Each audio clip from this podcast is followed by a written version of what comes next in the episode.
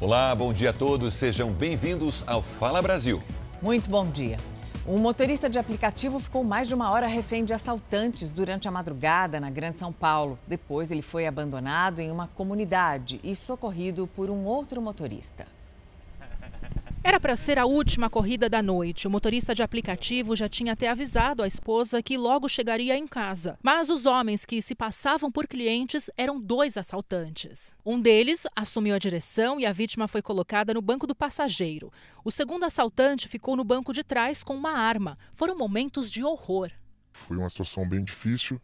Né, todo momento eu só pedia para eles para eu poder ir embora com a minha vida. Chegou uma hora que eles levou para uma comunidade que eu pensei que ali que eu ia morrer um deles bem agressivo. Toda vez que a gente passava por uma viatura, para mim não ter, para mim ter nenhum gesto, ele me agredia com a, com a, ponta da arma, com socos. Depois de ser abandonado em Itapecerica da Serra, o motorista conseguiu pedir ajuda à polícia, que rastreou os criminosos pelo celular da vítima. Os dois assaltantes foram presos após uma perseguição. A polícia investiga quem é o terceiro criminoso que pegava os dados da vítima pelo telefone. O motorista que trabalha com o aplicativo há um ano não quer mais voltar. Pretendo ter um tempo mais para minha cabeça, porque mexeu bem com o meu psicológico. A gente não tem segurança nenhuma e graças a Deus que eu estou aqui. Não sei se a próxima pode ser que a gente esteja de volta. O fim de semana foi marcado pela violência na fronteira do Brasil com o Paraguai quatro pessoas foram executadas com mais de 100 tiros quando saíam de uma festa em Pedro Juan Cabaleiro, no lado paraguaio. Uma das vítimas é Ailê Acevedo, de 21 anos, filha do governador da província, que faz fronteira com o Brasil. Em Ponta Porã, no lado brasileiro, o vereador Farid Afif foi assassinado em frente a uma loja de carros. As polícias dos dois países investigam se há relação entre os crimes. A polícia colocou atrás das grades importantes chefes de organizações criminosas que atuam no tráfico de armas e drogas no Brasil e também no Paraguai. Numa chácara da periferia da capital paulista, uma denúncia anônima leva policiais a estourar um bunker. No confronto com a polícia, duas pessoas morrem. Uma delas era justamente o irmão de um dos chefões presos na fronteira com o Paraguai. Segundo a Polícia Federal, as ações na fronteira e na zona sul de São Paulo têm o mesmo objetivo: fechar o cerco ao esquema que alimenta o poder financeiro das organizações criminosas. Nós atuamos muito para a, prisão do, do, do, dos cabeças do grupo. Nós não ficamos só atrás da pessoa que leva uma droga ou outra, nós vamos atrás de toda a organização criminosa. Estas imagens foram gravadas em Pedro Juan Cabalheiro, fronteira do Brasil com o Paraguai. Agentes da Secretaria Nacional Antidrogas buscam por suspeitos de atuarem no narcotráfico. Mas foi no lado brasileiro, em Ponta Porã, Mato Grosso do Sul, que a polícia chegou a nomes importantes da maior facção criminosa do estado de São Paulo. Nesta casa, num bairro nobre da cidade, estava o mais novo líder da facção paulista, Anderson Menezes de Paula, o Tuca. Ele foi preso juntamente com a esposa, no momento em que parte da facção estava reunida. Policiais de Brasília vieram para participar dessa deflagração por conta da periculosidade dos alvos e policiais da superintendência e das unidades do interior. Nesta outra casa de Ponta Porã, um segundo chefão do crime também foi preso, William Meira do Nascimento, o bruxo. De perfis violentos, Tuca e Bruxo têm conhecimento no manuseio de explosivos é o que afirma a Secretaria Nacional Antidrogas do Paraguai. Eles são especialistas em assaltos a bancos e a carros fortes. Por causa dessa habilidade, foram ganhando prestígio e espaço dentro da estrutura criminosa, explica o delegado paraguaio. Estructura criminal, ganándose el respeto de los altos jefes. Além da suspeita de ataque às agências bancárias no interior de São Paulo, os presos na operação desta semana também são os responsáveis por uma onda de violência aqui na região de fronteira entre Brasil e Paraguai. Segundo a Polícia Federal, o brasileiro Anderson Menezes, o Tuca, era o chefe de um grupo de extermínio, conhecido como crime.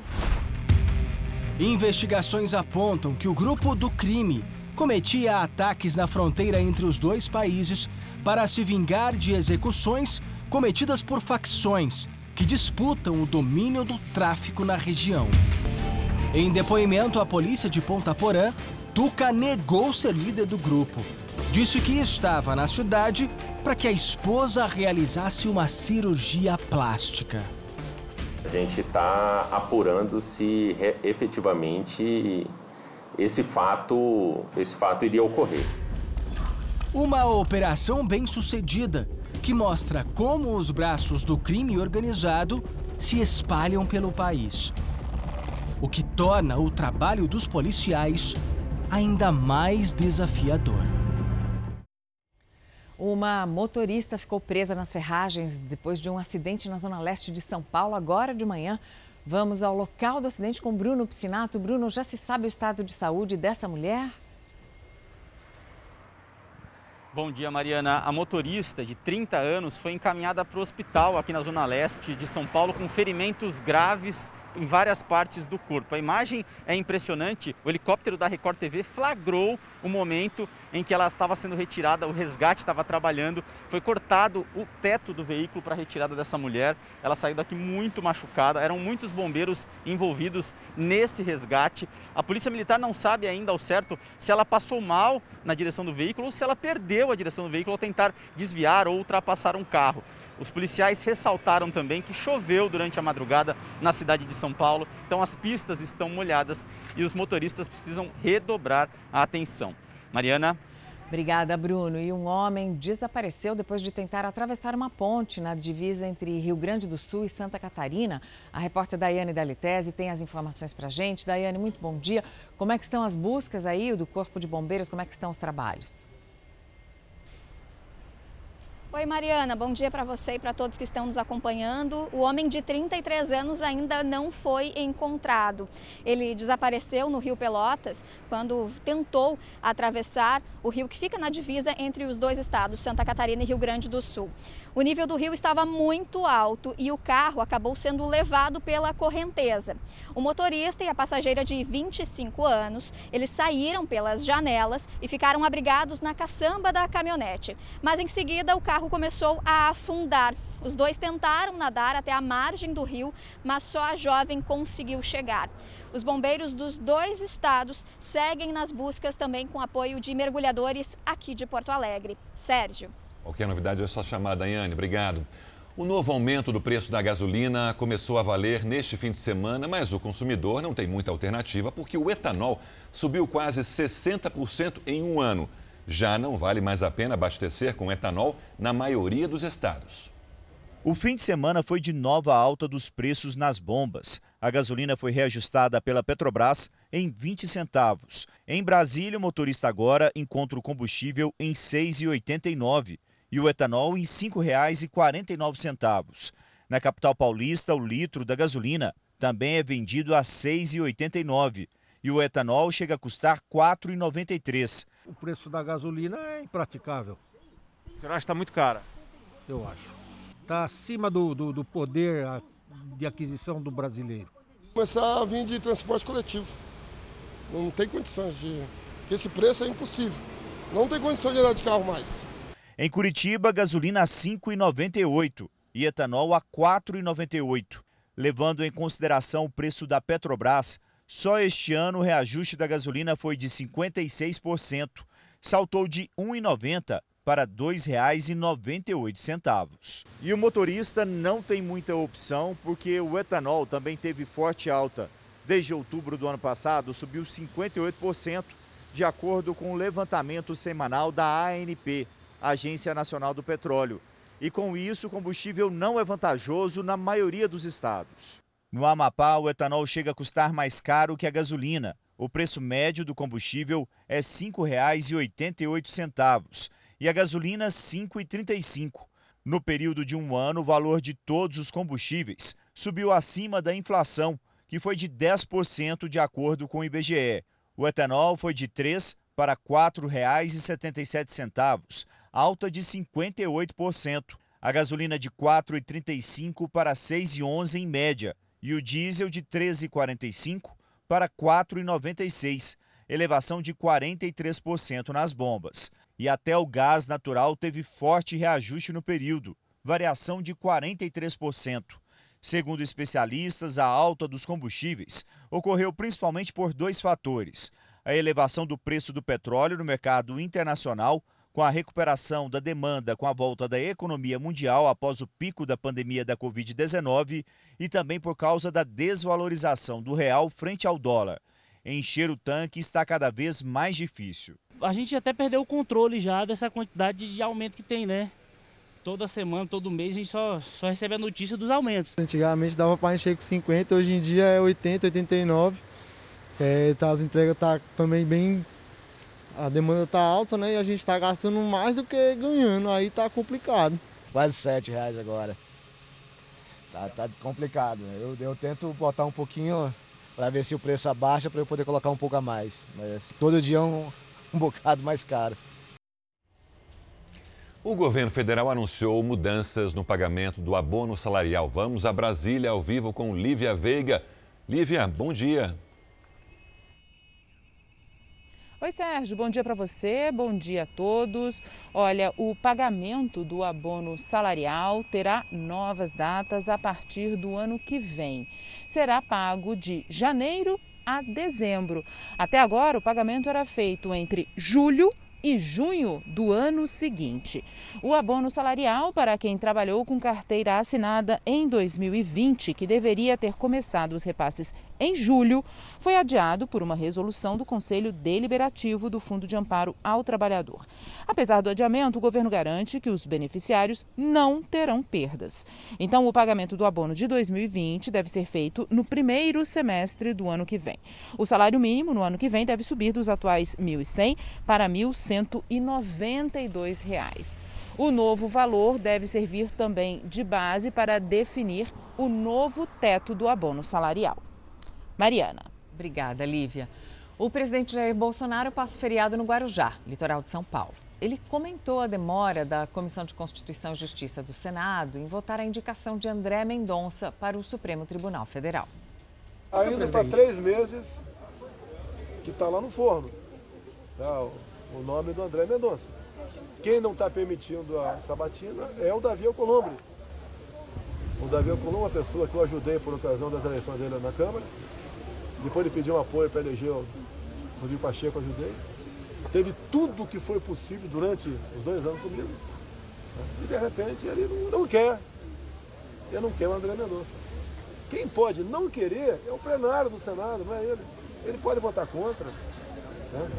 Agora o que ele está fazendo, não se faz. Uma das praias mais badaladas de Salvador, o Porto da Barra, acumula casos de violência nos últimos meses. Vamos falar com a Maiara Magalhães, que está no local e tem outras informações. Maiara, bom dia para você. Qual foi o crime mais recente? Então, Mariana, muito bom dia para você, bom dia a todos que acompanham o Fala Brasil. Ontem à noite, um homem foi morto a tiros aqui na praia do Porto da Barra, uma das mais conhecidas de toda a Bahia. Segundo informações da polícia, este homem estava caminhando quando o atirador chegou e fez vários disparos. Ele morreu aqui mesmo no local. Ainda não se sabe a motivação desse crime. O atirador fugiu e ainda não foi encontrado. Entre agosto e setembro, aconteceram outras três mortes aqui nesta praia. Um casal de moradores de rua foi vítima de um incêndio criminoso e um suspeito de tráfico de drogas foi baleado em um tiroteio entre grupos rivais. Por conta desses casos, o comando da Polícia Militar aqui da região foi trocado mais uma vez. Esse é um local que recebe muitos turistas e, por conta dessa onda de violência, tem deixado o pessoal em alerta por aqui. Sérgio, Mariana. Um morador de Itaboraí, no Rio de Janeiro, está com medo de ser preso. Ele é inocente, mas por engano recebeu uma intimação de um caso de violência doméstica. A confusão aconteceu porque o agressor tem exatamente o mesmo nome dele. Intimação judicial era para Sérgio Jesus da Silva, mas o documento não era endereçado a este homem, que também se chama Sérgio Jesus da Silva, motorista de ônibus e morador de Itaboraí, na região metropolitana do Rio. Foi Diose, a esposa de Sérgio, que recebeu a intimação há cerca de um ano. Ao abrir o documento, ela viu que o marido teria que se apresentar no Fórum de Bangu, no Rio de Janeiro, dentro do prazo de 10 dias. Ele estava sendo acusado de violência doméstica. Sérgio é casado com Diose há 14 anos. O casal tem uma filha de 10 anos e eles nunca moraram no Rio de Janeiro. De lá para cá, eles vêm travando uma batalha para provar que houve um erro. E para isso, a família precisou contratar um advogado, mesmo não tendo condições. A gente tentou pelo público, não tivemos retorno nenhum até hoje. Aí uma patroa minha tia, que minha tia é doméstica, ela ficou emocionada, né, de saber desse caso que ela conhece a gente. Ela falou assim: então vou fazer um empréstimo para vocês. E vocês me pagam aos poucos.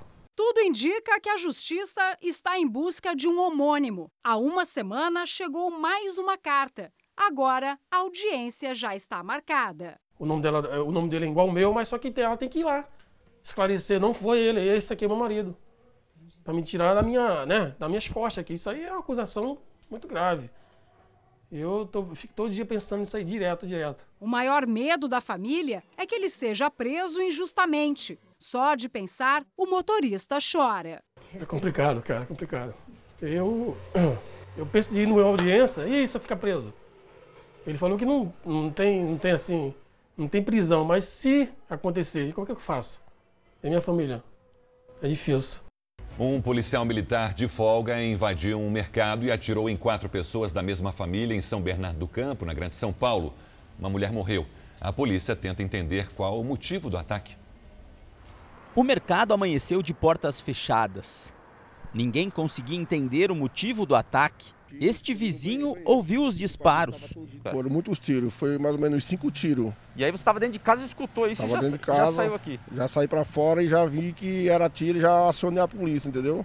O mercado estava funcionando quando o policial entrou armado. Ele mirou nas quatro pessoas da mesma família e saiu atirando.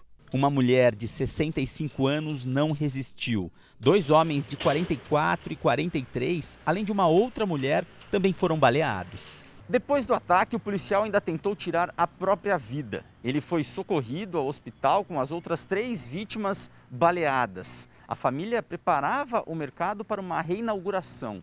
Aqui no local, ninguém quer falar sobre o assunto. Um menino de 12 anos, parente das vítimas, conseguiu escapar. Ele procurou a ajuda do Reinaldo, o vizinho. Ele veio e procurou socorro, né? E como nós estávamos aqui na frente, a gente pegou e colocamos ele para dentro de casa e damos banho nele, né? E ele contou que se escondeu no banheiro. Se escondeu no banheiro, Quando entendeu? escutou o tiro... Quando escutou o tiro, se escondeu no banheiro. E É. viu que o pai dele estava atingido no, na- no pé, né? Testemunhas agora serão ouvidas. A investigação quer entender qual a ligação do PM com as vítimas e se ele fazia algum tratamento de saúde. O mercado, que já está pronto para ser reinaugurado, vai ficar fechado. O estado de São Paulo registrou o menor número de internados por Covid-19 desde abril do ano passado. Vamos falar com o repórter Pedro Leão. Bom dia, Pedro. Quantas pessoas estão hoje internadas com Covid nos hospitais? Bom dia, Mariana, a todos que acompanham o Fala Brasil. Olha, eram pouco mais de 4 mil pessoas internadas. Segundo o governo, esse número é o menor desde 5 de abril de 2020, ou seja, há 18 meses. O indicador também ficou sete vezes menor que o registrado no pico da segunda onda da pandemia, que ultrapassou 31 mil pacientes com a doença. A ocupação dos leitos de UTI era de 38,7% na Grande São Paulo e de 31,2% em todo o estado. Esse número foi alcançado no fim de semana e os especialistas atribuem esse índice ao avanço da vacinação. Mariana, Sérgio. Obrigado, Pedro. E o Rio de Janeiro vai ter oito eventos testes ao longo deste feriadão. O objetivo é monitorar as medidas de flexibilização na cidade. Kézia Oliveira, bom dia. Um deles foi uma festa para milhares de pessoas. Sim, Sérgio, bom dia para você, um ótimo dia a todos. Foi um festival de música eletrônica para um público de 4 mil pessoas na Barra da Tijuca. Esse foi um evento teste liberado pela Prefeitura, o primeiro de muitos que vão acontecer nessa nova fase de flexibilização das medidas contra a Covid-19. Para acessar a festa, os participantes os funcionários tiveram que apresentar o comprovante de vacinação e também o teste negativo para a Covid-19. Os organizadores também escolheram um local aberto e amplo de 150 mil metros quadrados e daqui para frente, 26 eventos testes vão acontecer até novembro. Além dos eventos esportivos, também devem acontecer festas com venda de ingressos, casamentos, aniversários e até um festival de rock no centro da cidade cidade. Segundo a prefeitura, as informações dessas pessoas que vão frequentar esses eventos vão ficar registradas no sistema da prefeitura. E aí eles vão armazenar o comprovante de vacinação e também o teste de Covid-19 de cada participante. A rede hoteleira aqui no Rio registra uma média de 86,7% dos quartos reservados neste feriado. É bem diferente da situação no ano passado, que tivemos uma média aí de 51,3%. Esse feriado tem, chegou com bastante chuva. Aqui no Rio a gente está praia, na praia da Barra da Tijuca, na zona oeste da cidade. Como você pode ver, praia vazia. Algumas pessoas se arriscando ainda a correr, porque tem um leve chuvisco nesse momento. E também algumas pessoas estão surfando, porque o mar está bem agitado por aqui. Mas o clima deve permanecer assim até esta terça-feira, de fato, o feriado, com máximas de 21, 22 graus. Muita chuva durante todo dia. Mariana, Sérgio. Obrigada, Késia. Para surfistas, se tiver onda, não tem tempo ruim. Moradores de Sydney, na Austrália, comemoram o fim dos mais de 100 dias de lockdown. Os mais de 5 milhões de moradores ficaram totalmente confinados por 106 dias para conter o avanço da variante Delta do coronavírus. Então, era proibido viajar a mais de 5 quilômetros de casa. Não dava para visitar parentes, nem praticar esportes, até ir a supermercados ou comparecer a funerais. Desde junho, lojas, escolas, salas de aula, escritórios ficaram fechados para os trabalhos considerados não essenciais. A indústria farmacêutica prevê que vai ter vacina contra a Covid-19 suficiente para toda a população mundial até fevereiro do ano que vem. A gente vai com a nossa correspondente na Europa, Ana Paula Gomes. Ana Paula, boa tarde para você. A grande questão é: a vacina vai chegar para todos? Como é que a Organização Mundial de Saúde está encarando essa situação?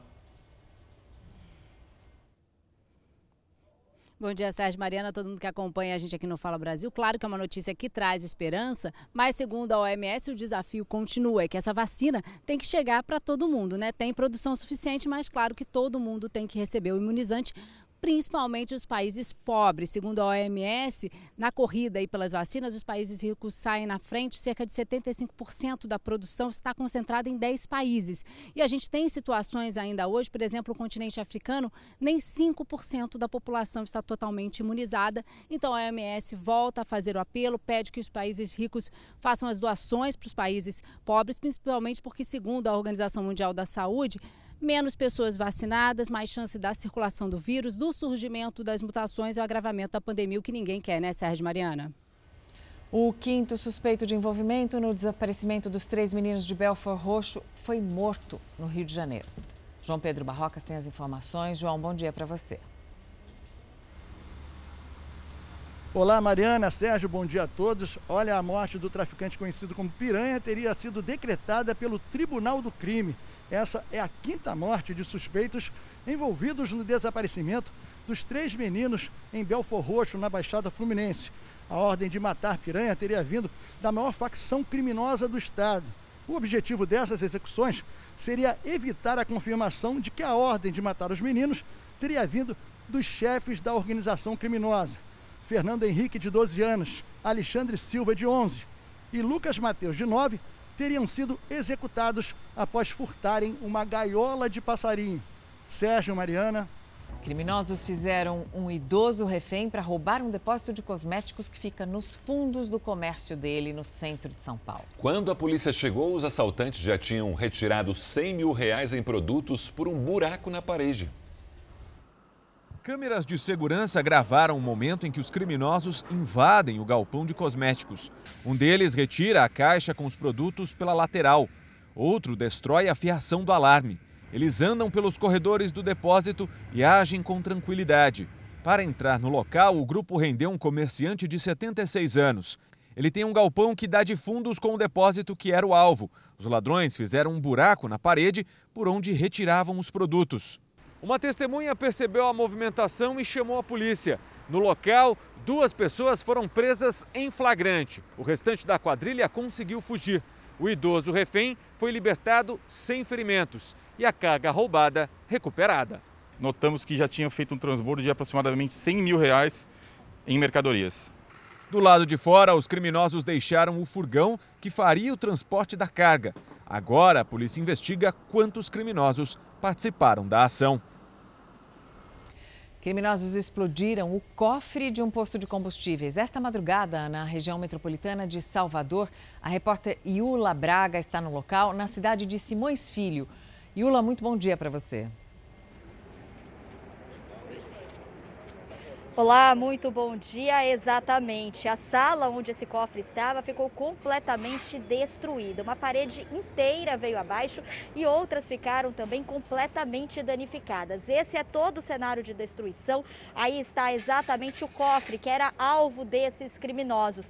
Nesta manhã, os funcionários aí tentam limpar a área e até avaliar todos os danos depois desta ação criminosa. O impacto da explosão foi tão grande que até os veículos que estavam estacionados aqui próximo a essa ala administrativa deste posto de combustíveis também foram atingidos. Os vidros ficaram completamente destruídos. Foi uma cena de filme, sete homens armados chegaram aqui neste posto que fica na BA 526, conhecida como CIA Aeroporto, na região metropolitana de Salvador. O posto é 24 horas, tinham dois frentistas e um vigilante. Todos foram rendidos pelo grupo, inclusive o segurança chegou a ficar ferido, ele recebeu diversas coronhadas. Os bandidos se aproximaram desta área, já sabiam que era aqui que estava o cofre e colocaram os explosivos, mas nem mesmo o grupo imaginava que a ação seria tão rápida. E pouco é, tempo depois deles se afastarem, tudo veio abaixo, explodiu, muita poeira subiu e após essa poeira baixar, as vítimas que estavam aqui, esses funcionários, relataram que um dos criminosos ficou gravemente ferido. Chegou a ser socorrido por um comparsa, mas ainda assim levaram toda a quantia que estava no cofre. Todo o dinheiro foi levado e essa quantia ela não foi revelada. Mariana? Obrigada, Iula. Um local para rinha de galo foi descoberto no Pará. A polícia flagrou até torcida organizada no local. Vamos falar com a Flávia Araújo. Flávia, quantas pessoas foram para a delegacia por causa dessa rinha de galo?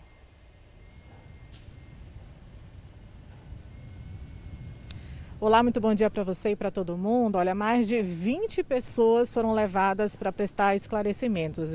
A Polícia Civil do Pará desarticulou neste domingo esse esquema de rinha de galo em Coaraci, distrito aqui de Belém. Seis galos foram resgatados do local em situações de maus tratos. Os animais apresentavam ferimentos por todo o corpo, estavam depenados e abatidos. Os homens, eles colocavam os galos em coleiras para carregar os animais de um lado para o outro e aí os colocavam para brigar. Os bichos brigavam em uma espécie de arena que também foi apreendida pela polícia. Após colher depoimento, a Polícia Civil abriu um inquérito para investigar o caso e punir os responsáveis pelo crime de maus tratos. A pena prevista é de detenção de três meses a um ano, além de multa. Sérgio. Obrigado, Flávia. A Espanha vai retirar 200 refugiados do Afeganistão nos próximos dias. De acordo com autoridades, essa saída deve acontecer pela fronteira com o Paquistão. Veja na reportagem da nossa correspondente na Europa, Ana Paula Gomes. O anúncio do governo espanhol aconteceu logo depois que a Organização das Nações Unidas recomendou que a União Europeia receba pelo menos 42 mil afegãos até 2026. Os países do bloco já abriram as fronteiras para 22 mil pessoas desde que o Talibã assumiu o poder. Mais 85 mil afegãos ainda precisam ser retirados do país. Segundo o governo, esses 200 refugiados têm algum vínculo com a Espanha, mas o país não informou qual vai ser a estratégia para retirá-los do Afeganistão. A única informação que a gente tem até o momento é que esse grupo deve deixar o país pela fronteira com o Paquistão e chegar aqui à Europa até o próximo fim de semana.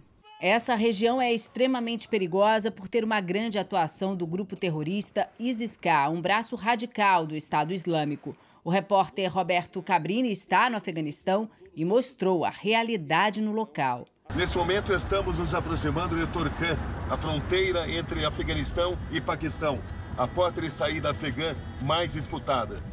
Vejam só o movimento, o número de caminhões. Muita gente tentando deixar o país. O nome ISIS-K vem da província de Khorasan, região que na Idade Média englobava Afeganistão, Irã e a Ásia Central.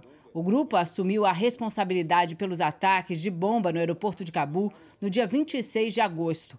182 pessoas morreram, incluindo civis, talibãs e 13 militares americanos, além de 200 feridos. Enquanto países tentam arrumar formas de tirar o maior número possível de afegãos do país, a Grécia aumentou sua tropa de fiscalização para impedir a entrada de imigrantes e refugiados na fronteira com a Turquia.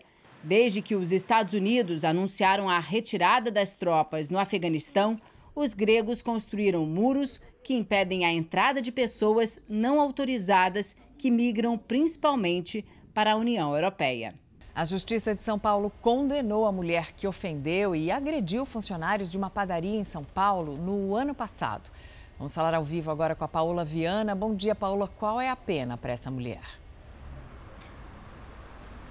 Oi, Mariana, bom dia a você, muito bom dia a todos. Ela terá que pagar uma indenização de 5 mil reais por danos morais ao balconista que diz ter sido vítima de homofobia e também injúria racial.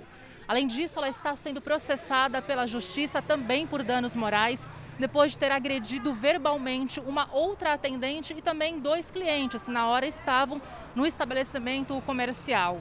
Lidiane Brandão, de 45 anos, foi gravada enquanto se descontrolou e ofendeu essas quatro pessoas, os dois clientes e os dois trabalhadores da padaria. A mulher disse que se sentiu provocada enquanto comia na padaria e por isso reagiu de forma tão agressiva. Mariana e Sérgio. Obrigado, Paola. Até amanhã.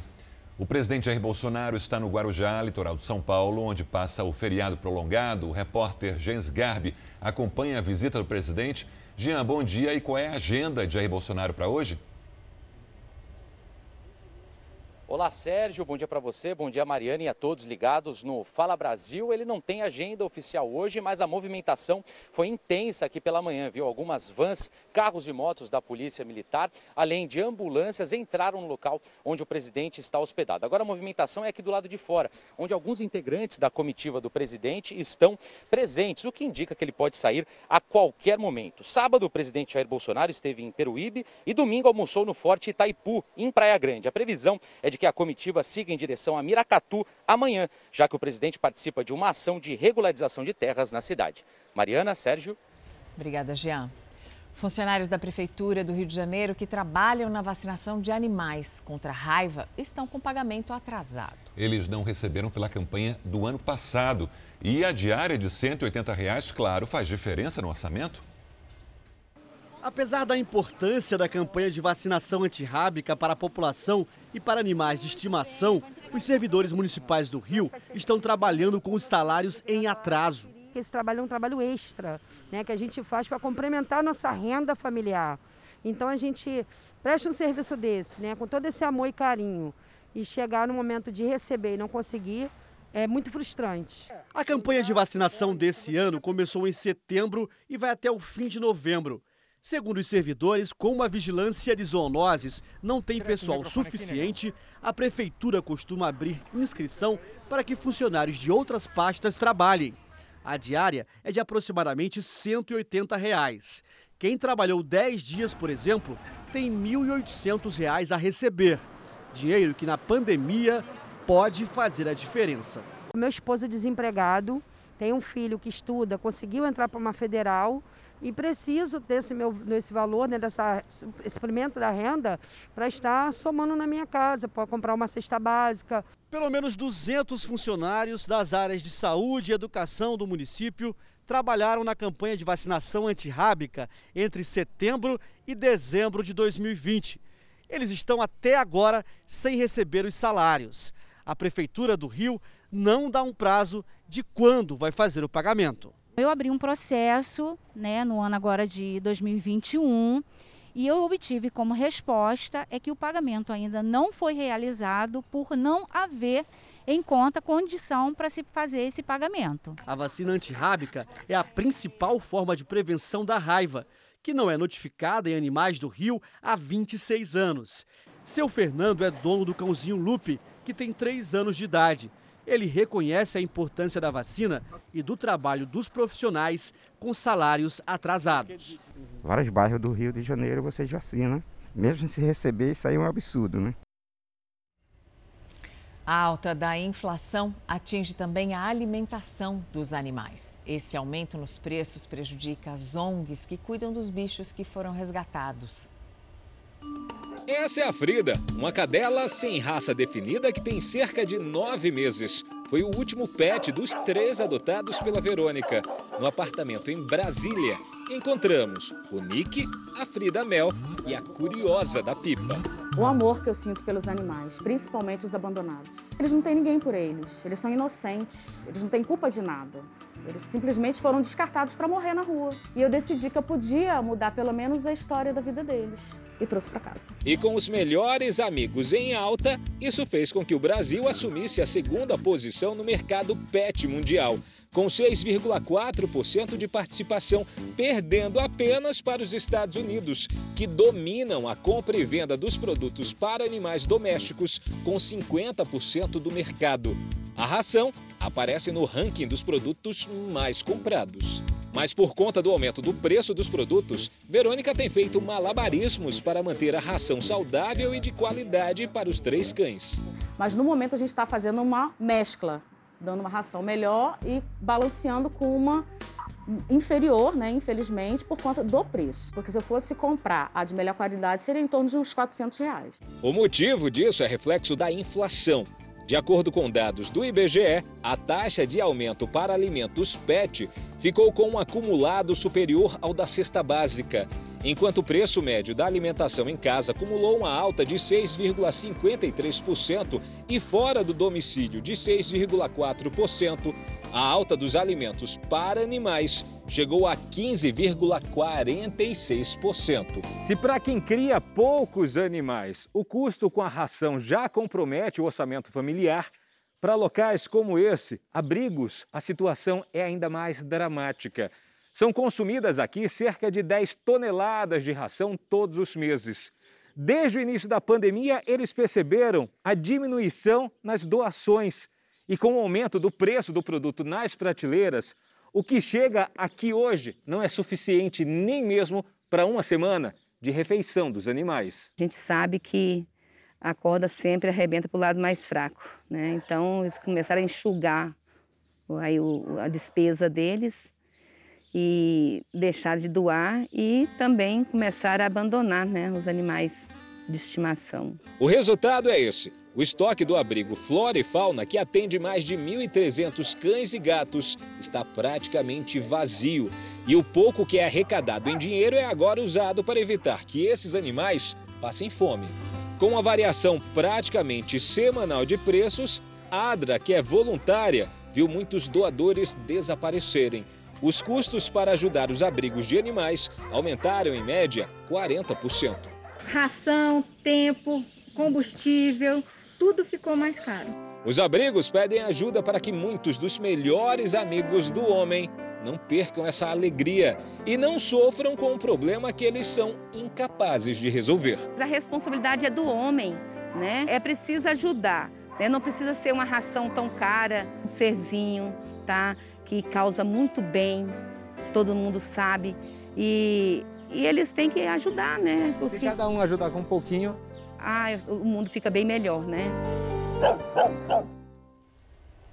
A gente vai mostrar agora exemplos de crianças que estão ganhando o próprio dinheiro e o detalhe, ainda ajudando outras pessoas. São pequenos empreendedores que tiveram a criatividade também estimulada pelos pais.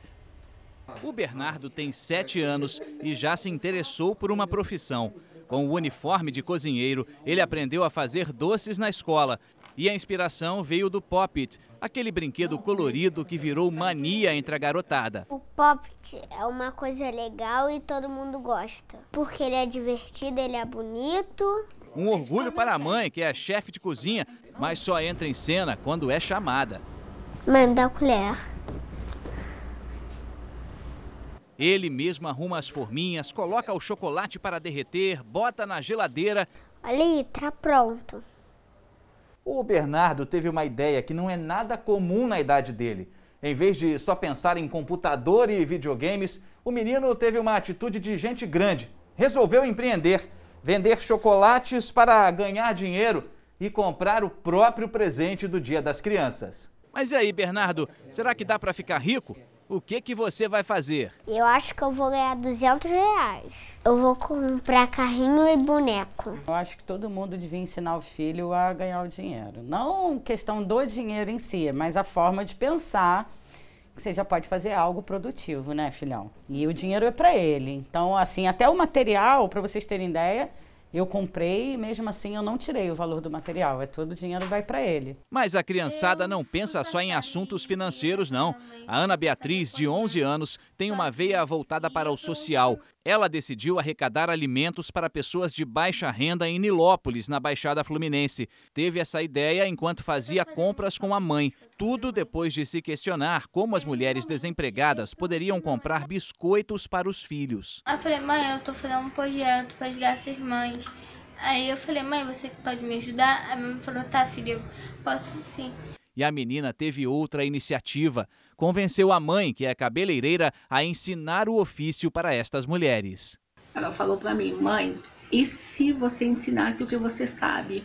E continuamos com o curso de megarrista, cabeleireiro, que é totalmente gratuito, para que essas mães possam é, ser inserida novamente ao mercado de trabalho, possa trabalhar e possa levar o alimento para seus filhos.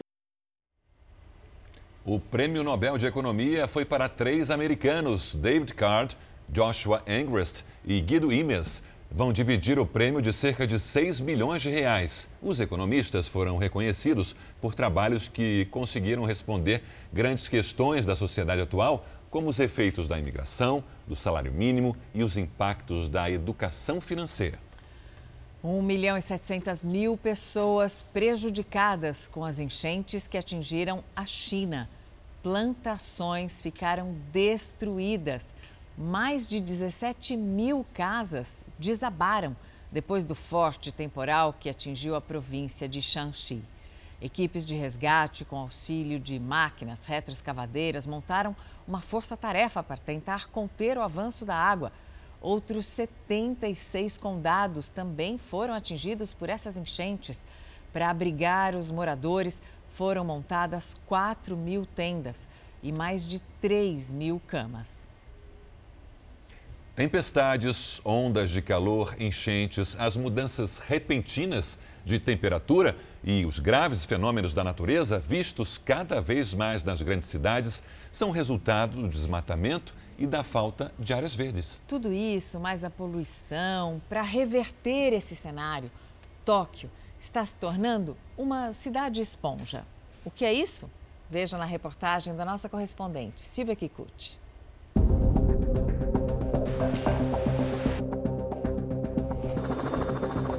Quando nuvens de tempestades se aproximam de grandes cidades, o resultado é quase certo.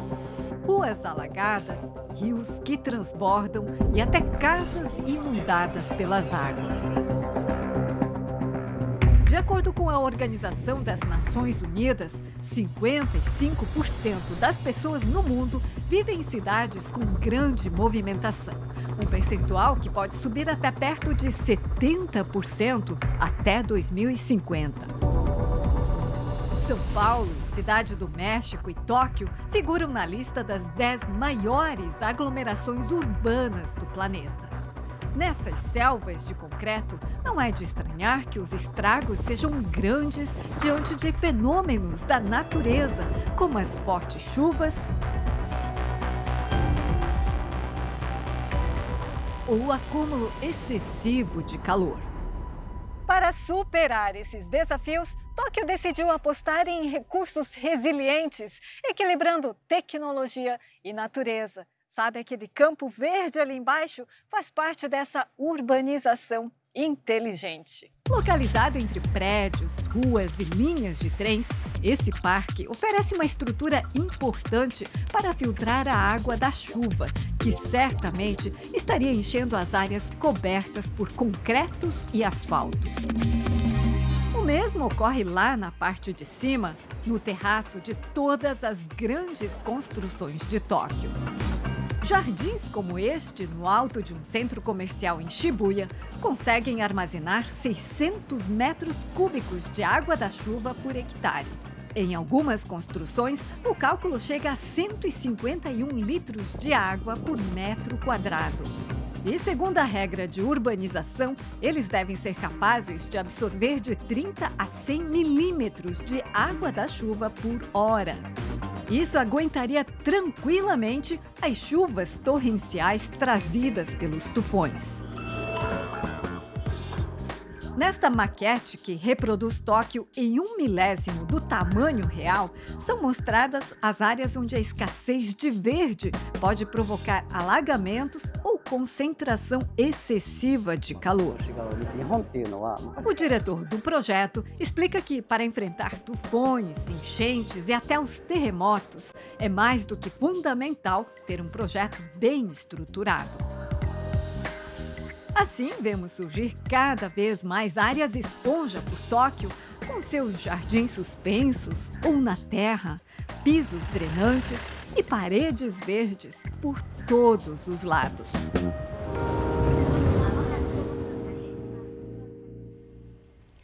Na Bósnia, um homem resolveu construir uma casa giratória.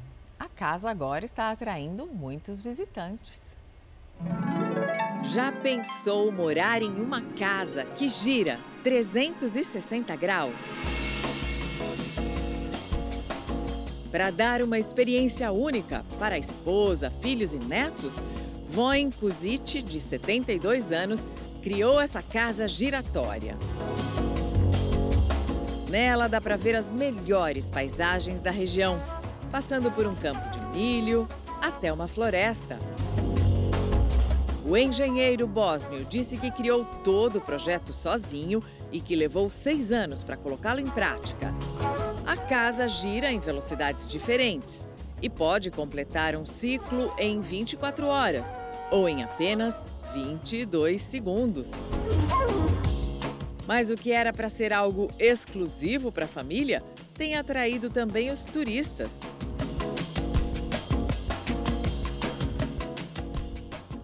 E agora você vai conhecer uma cadela superdotada. Isso mesmo, é uma Border Collie aqui do Brasil e ela acaba de entrar para um seleto grupo de cães considerados geniais. Ela participou de uma pesquisa de uma universidade da Hungria e foi selecionada pela capacidade de memorizar nomes de brinquedos. Ela já decorou 130 e o mais recente é bem especial. Veja só. Brincalhona isso desce tudo. Muito bem, garoto. cheia de energia Já. e muito inteligente. Gaia tem 3 anos, é uma cadela da raça Border Collie e acaba de integrar um seleto grupo de cães considerados geniais. No ano passado, ela foi selecionada para uma pesquisa de uma universidade da Hungria pela capacidade de memorizar nomes de brinquedos. Quando a gente entrou, a gente pegou os brinquedos dela e fez um teste caseiro, né? Sem nenhuma, nenhuma comprova comprovação científica. A gente descobriu que ela sabia 28 brinquedos. Depois começaram os treinos e as provas online com câmeras. Nesses três é, primeiros meses, ela aprendeu 37 brinquedos. Então, ela já tinha os 28, né? E aprendeu 37 novos. E daí, depois que acabaram esses três meses, a gente continuou ensinando aos pouquinhos, né? Ela sabe mais de 130 brinquedos. A Gaia aprende os nomes dos brinquedos. Depois eles são colocados no chão de um cômodo e a Isabela fica em outro. Pede para que ela busque citando um a um. Cadê o coelho?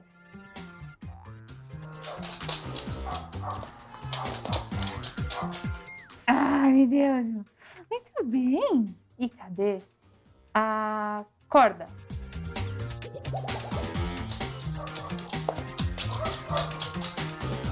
Isso, garota. Muito bem. Os pesquisadores quiseram saber também quanto tempo dura essa memória. A Gaia foi capaz de se lembrar de brinquedos que estavam há dois meses guardados. De seis peças, ela buscou a maioria.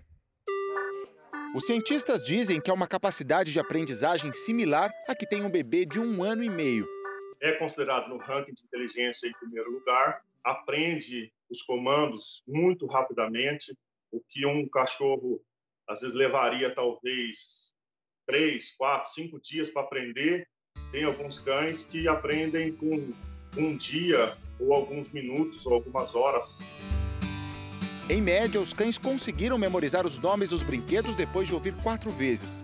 Além de Border Collies, a pesquisa também identificou pastores alemães, pastores australianos e animais de raça mista. Eles encontraram cães de outras raças, é, tanto cães sem raça definida, pastor alemão, tem um pequinês, enfim, algumas outras raças que também apresentaram essa habilidade. Então, não é uma questão apenas de Border Collies e também não é uma questão de todos os Border Collies. Este patinho aqui é um brinquedo novo e nós vamos fazer um teste com a Gaia. Apelidamos ele de Fala Brasil. Vamos brincar um pouquinho com ela e ver em quanto tempo ela vai lá no quarto buscar o Fala Brasil. Gaia, ó. Gaia, pega o Fala Brasil. Isso, garota. Vem cá. Ó. É. Pega o Fala Brasil. Daí eu levei o brinquedo pro quarto e voltei para a sala. Gaia, Gaia, cadê o Fala Brasil?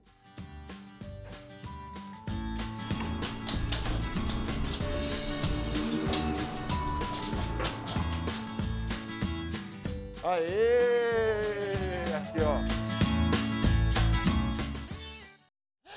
Gaia, cadê o Fala Brasil? Liga na Record. Apaixonado Parabéns. pela Gaia. Maravilhosa, linda. O Fala Brasil termina aqui. Um bom dia para você.